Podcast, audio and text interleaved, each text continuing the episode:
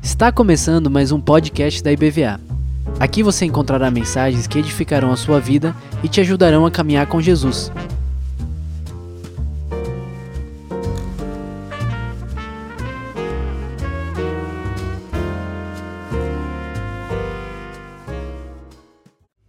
Que benção, irmãos, estarmos aqui nessa noite reunidos no nome dEle. É um prazer para nós estar aqui transmitindo a palavra do Senhor com muita alegria no coração. Deixa eu fazer só um teste aqui. Ok, maravilha. Qual a expectativa sua nessa noite? O que é que você veio buscar aqui nessa noite? Minha oração nessa noite é para que você não apenas saia daqui com, a, com essa resposta de Deus, mas que você e eu sejamos resposta de Deus para aqueles que estão clamando. Amém? Essa é a expectativa de Deus nas nossas vidas nessa noite, de que nós, nessa noite, saiamos daqui entendendo que tem alguém lá fora precisando de mim e de você. Alguém lá fora está clamando, aflito, desejoso de um toque desejoso de algo valioso que é a palavra de Deus, valioso mesmo para mudar, para transformar, para mudar o contexto e o rumo das pessoas que estão perecendo, estão à margem, estão doentes, estão é, padecendo nesse mundo tão tenebroso e que a gente não tem encontrado. E a igreja é a resposta de Deus para esse mundo, amém? Então eu queria compartilhar com vocês nessa noite essa mensagem. A gente é, trouxe para os homens um período atrás, agora recentemente, e eu senti o desejo de compartilhar com a igreja, porque eu entendo que essa mensagem é uma mensagem para a igreja nos dias atuais. É, a, o Evangelho de Cristo é algo tão valioso que a gente precisa entender que ele precisa ser compartilhado. Não é um papel de pastores, não é papel de líderes, não é papel de apenas alguns que estão aqui, 10% da igreja, de levar esse amor às pessoas que estão tão desesperadas, desesperançadas, e a gente precisa partilhar desse amor. Então eu chamei ela de essa mensagem de um ministério para todos. Ou seja, toda a igreja ela é convocada para um mistério. E aí você pergunta: que ministério é esse? E aí a gente vai trabalhar com essa, com essa base. E aí, ao longo da nossa existência, sempre tem essa pergunta: qual o propósito da minha vida? De onde eu vim, para onde eu vou, o que vou fazer com ela, será que é só casar, será, será que é só ter filhos, será que é só torcer para o Bahia ou para o Vitória? Fora disso, né? Bahia e Vitória a gente deixa para lá. Mas qual o propósito da minha e da sua vida? E a gente, às vezes, bate cabeça com essa pergunta e às vezes não tem resposta. Até que chega um grande momento, um momento que é um marco na nossa vida, na nossa existência, que é simplesmente o momento que nós recebemos de Jesus, pela fé, a graça de Deus nos nossos corações. Através de Jesus, nós recebemos algo valioso. O Espírito Santo entrou na nossa vida, o Espírito Santo nos alcançou, nos convenceu do pecado, da justiça e do juízo e nos separou para algo maravilhoso.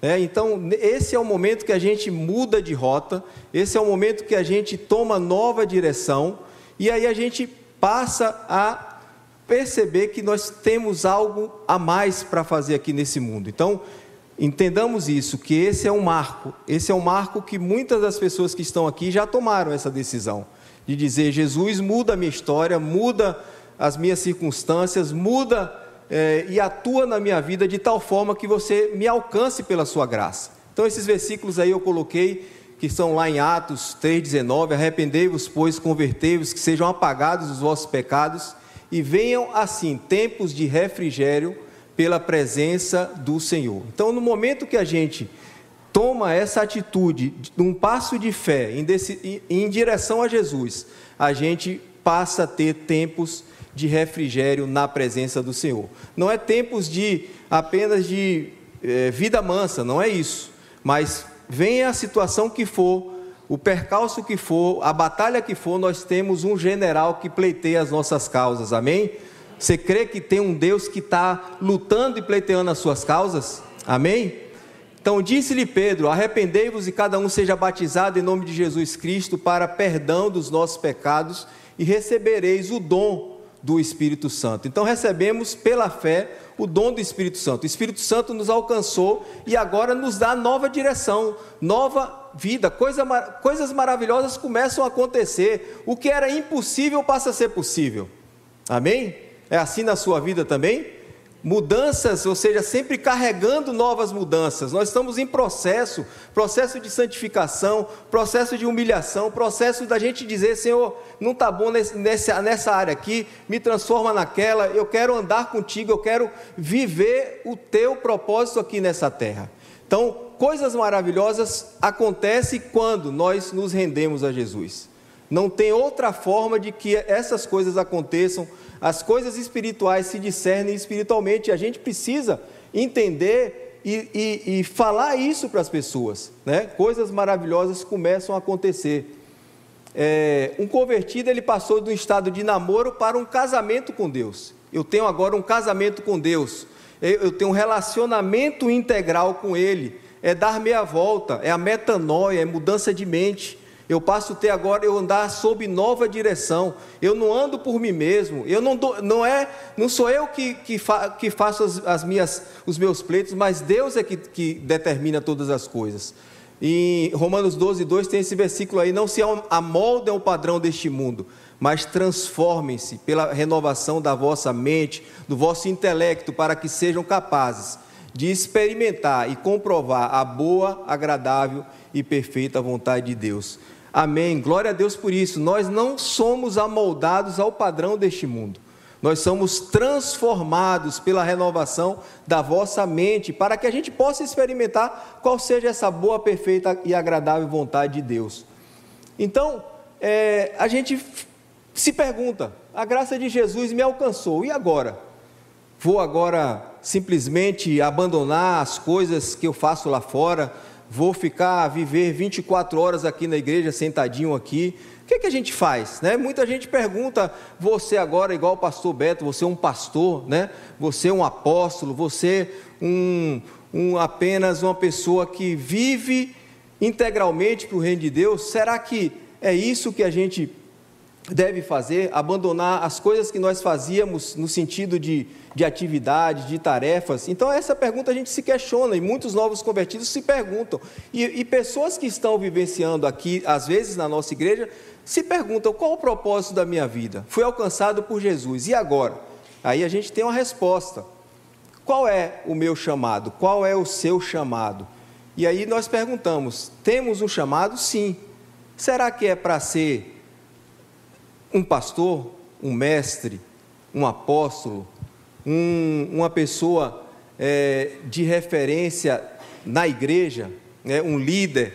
Então a gente se atém a esse, esse é, capítulo, esse versículo aí que Paulo fala aos Efésios, que são os dons ministeriais. Quem está na classe de dons aí tá, já sabe aí de qual é salteado, né? A turma de dons aí já, já aprendeu e já está bem gravado no coração. E diz assim: Ele designou alguns para apóstolos outros para profetas, outros para evangelistas, outros para pastores e mestres, com o fim de preparar os santos para a obra do ministério, para que o corpo de Cristo seja, ó a motivação aí, para que o corpo de Cristo seja edificado até que todos alcancemos a unidade da fé do conhecimento do Filho de Deus e cheguemos à maturidade, atingindo a medida da plenitude de Cristo. Então, essas são atribuições de, voca de vocacionados para algumas pessoas que Deus chama e comissiona, que são os apóstolos, os profetas, os evangelistas, pastores e mestres. E aí a gente pode perguntar: poxa, é, se eu não estou nessa, nesse, nessa, nessa lista aí, como é que eu faço, né? E aí antes disso eu queria afirmar isso aqui sobre os dons ministeriais. São dons dados pela soberana vontade de Jesus através de um chamado específico a certos cristãos. A certos cristãos. Não é autocredenciamento, nem posição hierárquica. Muita, muitas vezes as pessoas entendem que é posição hierárquica na igreja. E não é isso. É vocação, é serviço, é estar à disposição de Deus para a obra do ministério que Ele tem confiado a essas pessoas. é uma vocação de Deus para aqueles que Ele escolhe. Não tem a ver com promoção, nem política, e isso, infelizmente, é o que tem regido muitas igrejas nos dias atuais, entendendo que pastor é uma pessoa superior, ou que um apóstolo é super, super superior. Então não é isso, não, não é, mas é uma coisa que não é para todos. Então os dons ministeriais a gente aprende lá na classe de dons que não é, não são para todas as pessoas. Né? E aí a gente se pergunta: e agora?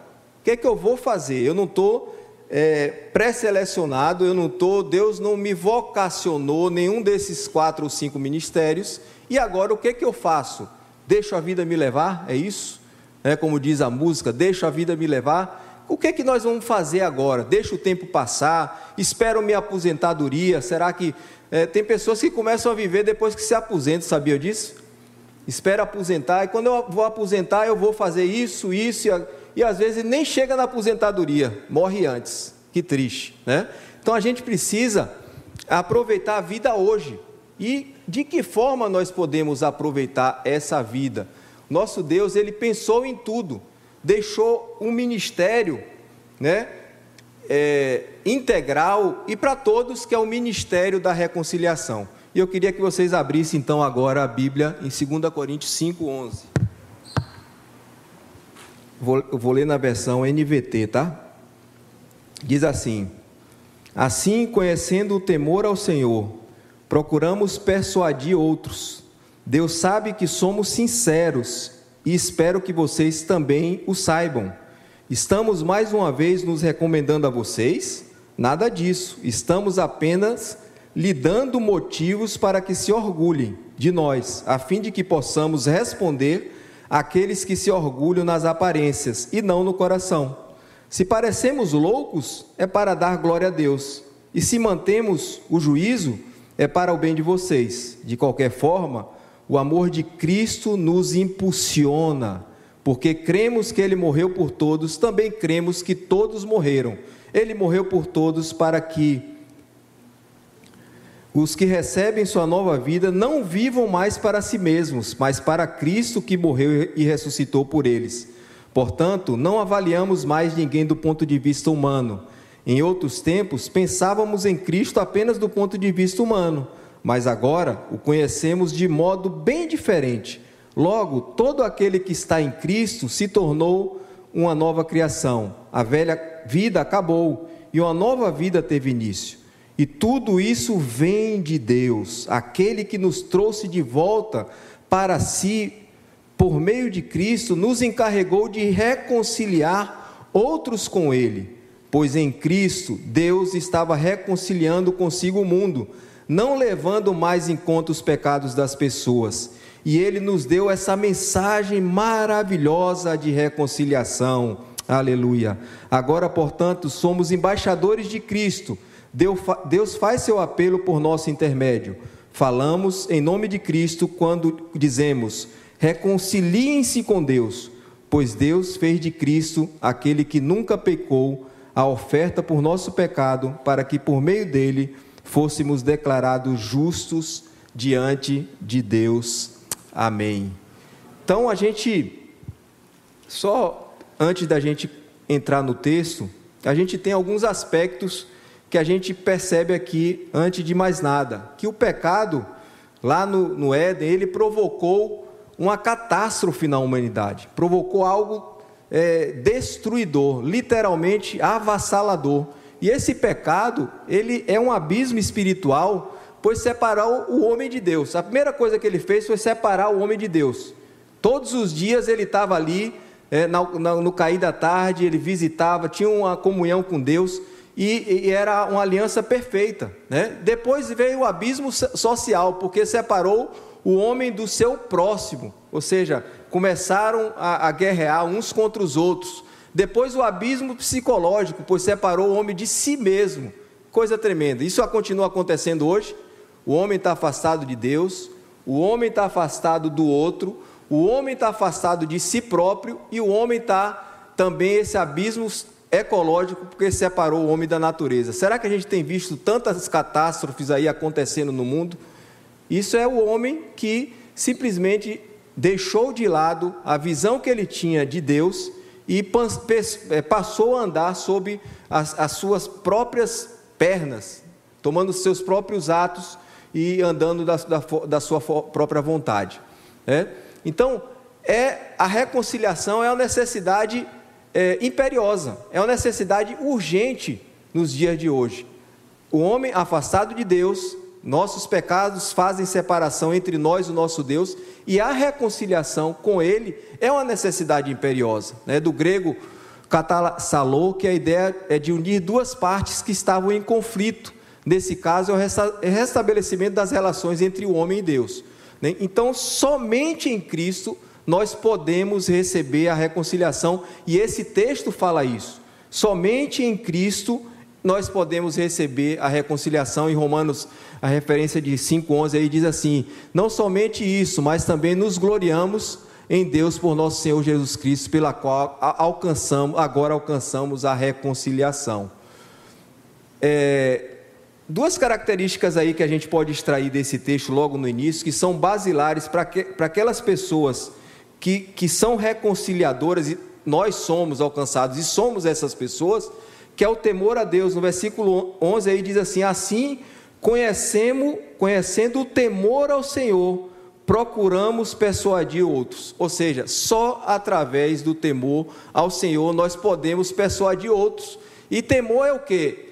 É, é essa reverência por Deus, pela sua mensagem, pela sua palavra, essa integridade de caráter, essa sinceridade. Aqui ele fala mais uma vez assim: olha, é, espero que vocês também.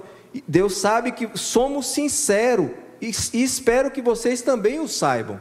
Isso é temer a Deus. É uma pessoa de caráter, de integridade, que ama profundamente e reverencia a Deus e os seus princípios, e só com esse temor a Deus nós podemos levar essa mensagem de reconciliação. E o outro aí, no versículo 14, diz assim: De qualquer forma, o amor de Cristo nos impulsiona. O amor de Cristo nos constrange, é o amor de Cristo que nos alcançou. Né? Lá, lá a gente vê que é, Jesus diz que deu seu filho por amor. Deus deu seu filho por amor.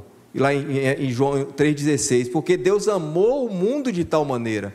Então a referência nossa é o amor. Tudo que nos move deve ser o amor. Se não for o amor, nós não conseguimos jamais transmitir a mensagem de Deus. Se não for esse amor arraigado que a gente viu aqui, a profundidade, a altura, né, o comprimento, a largura desse amor de Deus, se a gente tiver esse amor de Deus no nosso coração, isso vai ser muito naturalmente transmitido e transferido para as pessoas que estão ao nosso redor.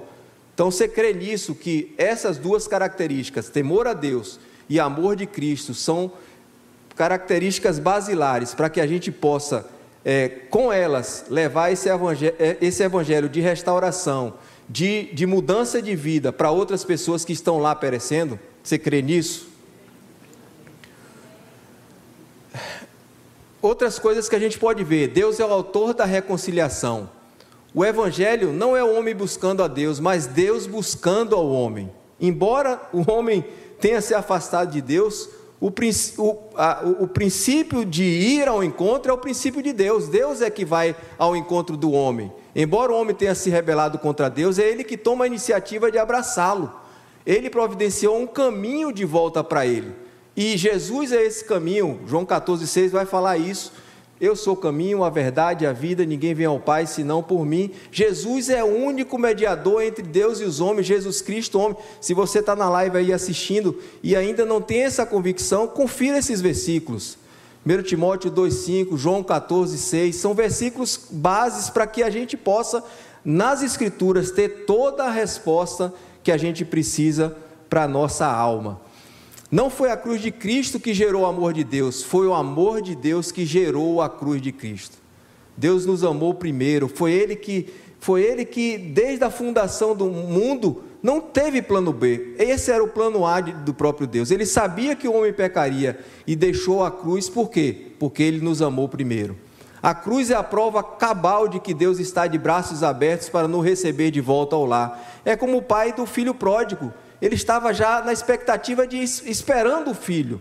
E aquele filho, ele não sabia o que ia acontecer, mas o, o Pai estava de braços abertos. E Deus está de braços abertos nessa noite para nos receber nesse local da reconciliação, aqueles que estão é, almejando esse momento de reconciliação. Fazemos parte da grande comissão. O próprio Jesus disse, é, disse-lhes: Ide por todo o mundo, pregar o evangelho a toda criatura. Marcos 16, 15. E em Mateus 18, 28, 19, 20, um texto bastante conhecido, diz: Portanto, ide, fazer discípulos de todas as nações, batizando-as em nome do Pai, do Filho e do Espírito Santo, ensinando-os a guardar todas as coisas que eu vos tenho mandado. E eis que estarei convosco todos os dias até a consumação dos séculos. O Senhor está conosco. Aleluia. Ele está dando direcionamento para as nossas vidas, está usando as nossas vidas para um propósito maior que é, é transmitir esse evangelho, é espalhar e espalhar essa glória de Deus para toda a humanidade é, ele fez isso com os primeiros discípulos, não somente com os primeiros discípulos, continua nos convocando hoje para algo extraordinário em todos os locais da terra, em todo tempo, em todo momento. Ele está chamando pessoas e nós somos respostas de Deus para essas pessoas. Para quê?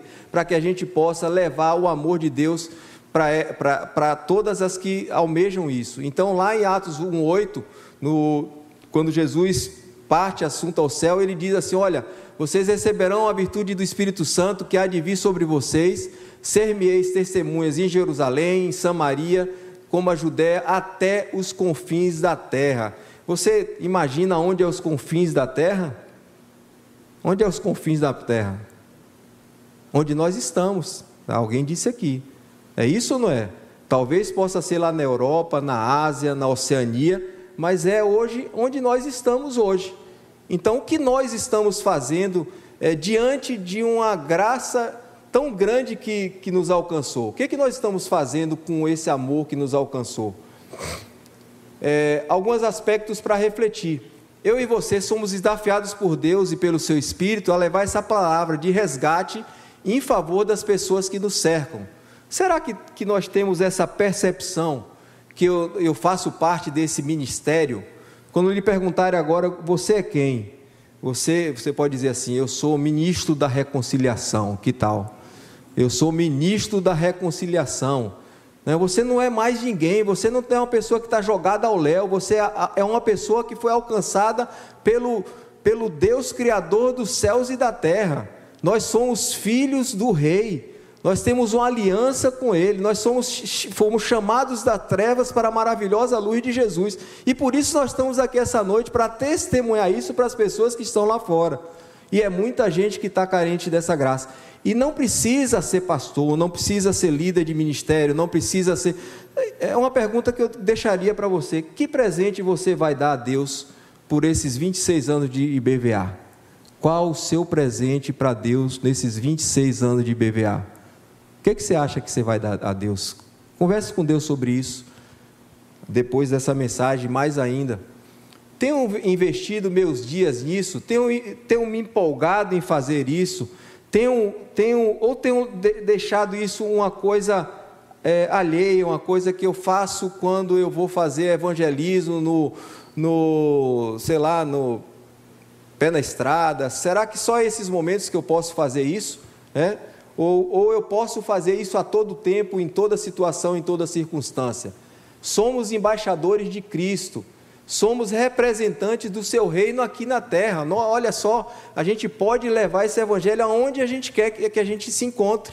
Né? Nós somos chamados para isso.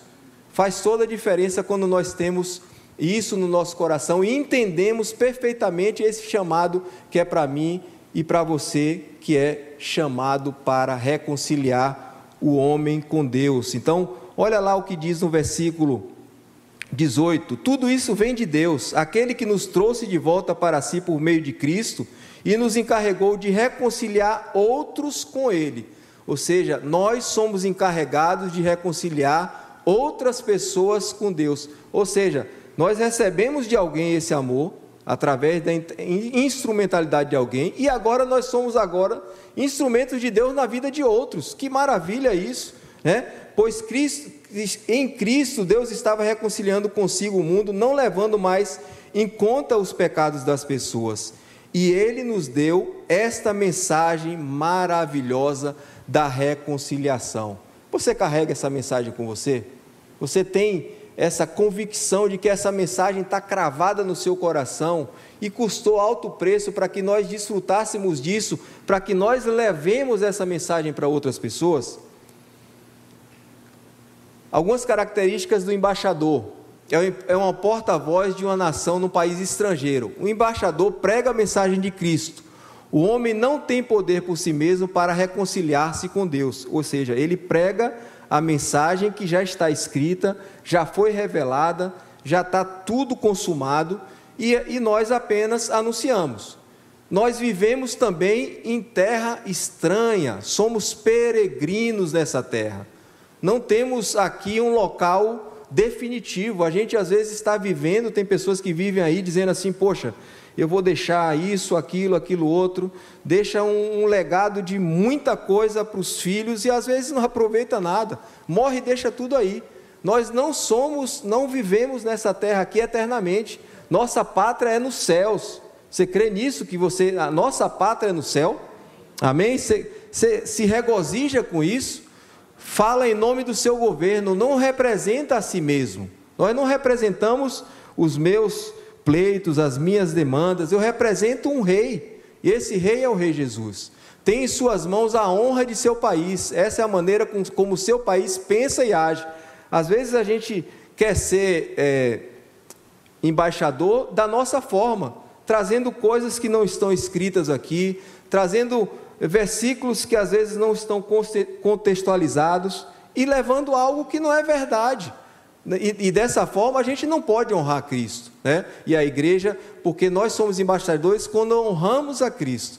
Então precisa assumir compromissos solenes. Que compromissos são esses? Transmitir a mensagem que ouviu, ele apenas transmite, vai para onde seu país o envia, não é autônomo, é um servo da missão eu estou na missão de Deus, eu, eu, eu me submeto à missio dei, que é a missão de Deus. O embaixador não se naturaliza, é sempre um estrangeiro, sabia disso? É um estrangeiro em terra estranha, ele não se naturaliza. Tem muita gente querendo se naturalizar aí, e isso é interessante. Quem vai para a Europa, né? Quem vai lá para outros países aí quer se naturalizar para ter os benefícios daquele local. Mas o embaixador, ele não se naturaliza é, tem uma mensagem solene e urgente. Ela é a maior e mais poderosa e vital de todas. Essa é a mensagem da reconciliação. Precisamos então entender e absorver como seres espirituais o verdadeiro para as nossas a verdade, o verdadeiro propósito para as nossas vidas. Jesus quando esteve aqui, ele tinha plena convicção do que ele estava, é, do que ele tinha a fazer. E algo de maravilhoso acontece quando ele está lá no, no Sinédrio e lendo as Escrituras, ele lê justamente o, o que estava escrito em Isaías 61, 1 a 3, que diz: O Espírito do Senhor, Deus, está sobre mim, porque o Senhor me ungiu para pregar as boas novas aos mansos, enviou-me a restaurar os contritos de coração e a proclamar liberdade aos cativos e a abertura de prisão aos presos e a pregoar o ano aceitável do Senhor e o dia da vingança do nosso Deus, a consolar todos os tristes, a ordenar acerca dos tristes de Sião, que se lhe dê glória em vez de cinza, óleo de gozo em vez de tristeza, vestes de louvor em vez de espírito angustiado, a fim de que se chame árvores de justiça, plantações do Senhor, para que ele seja glorificado. Aleluia. Glória a Deus. Olha, olha a, a, essa visão de Jesus que dizendo que o Espírito do Senhor está sobre ele com o propósito de pregar essas boas novas às pessoas que estavam cativas, que estavam desesperançadas, que estavam esperando uma pessoa poderosa para livrá-los daquele momento que eles estavam é, é, passando. E isso continua sendo hoje. E nós temos essa mensagem nas nossas mãos e temos essa incumbência e essa prerrogativa de levar essa mensagem a todos os que estão desesperançados aí nas, nas ruas, nas favelas, nos locais mais inóspitos. A gente precisa partilhar desse amor com essas pessoas. E essa responsabilidade é minha e sua. Se nós hoje no Brasil somos 35, alguns dizem 40 milhões de cristãos. Se cada um de nós tivesse isso, levasse isso bem definitivamente na nossa vida, imagina quanto, quantas pessoas não teriam sido já alcançadas nesses dois últimos anos aí de pandemia. Aí precisa ser matemático para fazer essa conta. Por fim, já estamos acabando. Mas vós sois a geração eleita, o sacerdócio real, a nação santa, o povo adquirido, para que anuncieis as virtudes daquele que vos chamou das trevas para a sua maravilhosa luz. Aleluia. Nós somos chamados por Deus para anunciar as virtudes daquele que nos chamou das trevas. Amém?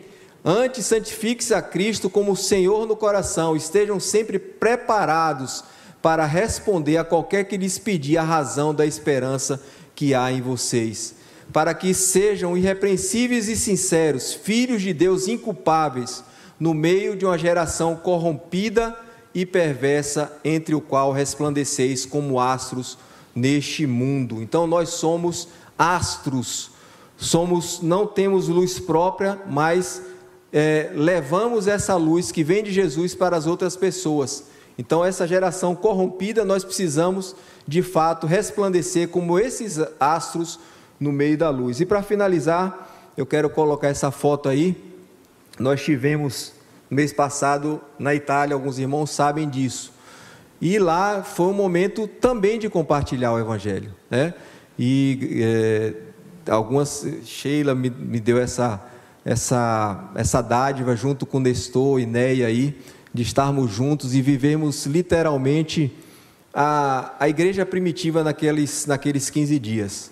E algo marcante aconteceu dentre algumas histórias, e essa talvez para mim foi a mais relevante, onde nós, num domingo à tarde, se eu não me engano, nós tínhamos ido para o culto em Verona, e fomos no funicular, que é um tipo um bondinho, você vê a parte da cidade de forma mais alta, e ali a gente conversando, estávamos cansados, e um, um foi para um canto, outro foi para o outro, depois nós nos encontramos, oh, vamos ver aqui uma rua, o que está acontecendo ali. Aí nós encontramos esse, esse cidadão italiano, ele é cidadão romano, o Cláudio, e aí nós com a dificuldade da língua, a gente pôde ali levar o amor de, de Deus para ele, ele muito entusiasticamente ouvindo a mensagem e cheio de gestos e mais gestos, né? Quem não fala a língua, aprendam a língua. Quando você vai para outro país, aprenda a língua. Não faça besteira de ir para outro país sem aprender a língua. Você tem que aprender a língua, que isso é fantástico. Poderia ter comunicado e a gente ia com o Google, botava no Google, Google Tradutor, e ele falava uma coisa, a gente interpretava outra, e Néa e Nestor, que, é, que são melhores aí, puderam nos ajudar, e eu sei que no final a gente orou por ele, e ele deixamos o, o convite para ir lá na igreja de Verona, e, e o coração dele estava desejoso de ouvir a mensagem de salvação.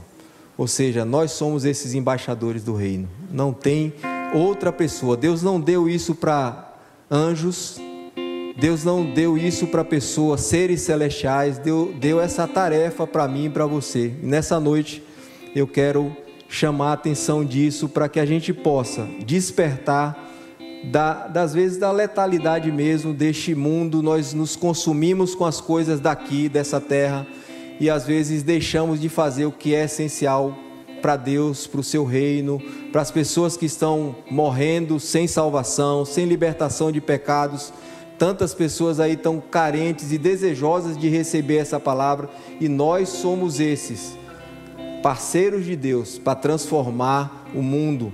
Somos parceiros de Deus para incendiar esse mundo aqui, como os apóstolos incendiaram naquele. Nós, eles não tinham nada de tecnologia e incendiaram o mundo, apenas com voz, com a presença do Espírito Santo e com voz e com pernas, e nós temos muito mais formas e mecanismos de alcançar pessoas, e é isso que Deus está falando nessa noite para mim e para você.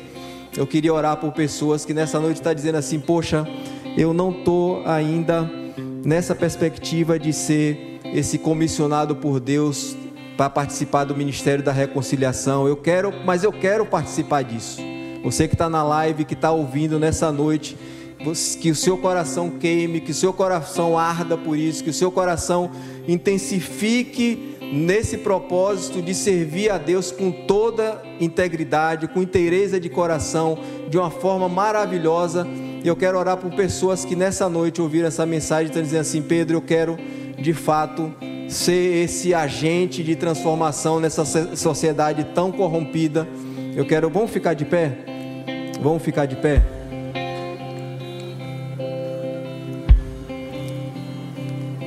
Queria que aquelas pessoas que entendem que podem dar mais a Deus, que podem deixar essa vida comum aqui para viver o sobrenatural de Deus e ver pessoas sendo transformadas e esse será o nosso pagamento, a transformação de vida. Se você quer isso, eu quero que você venha aqui para frente. Assim, eu quero viver essa vida de uma forma diferente. Eu não estava vivendo dessa vida com essa amplitude, com essa visão, com essa com essa magnitude, mas eu quero viver isso de uma forma diferente a partir de hoje. E você que está na live também, faça essa oração. A gente vai louvar a Deus e vamos meditar logo em seguida. Vamos orar em seguida.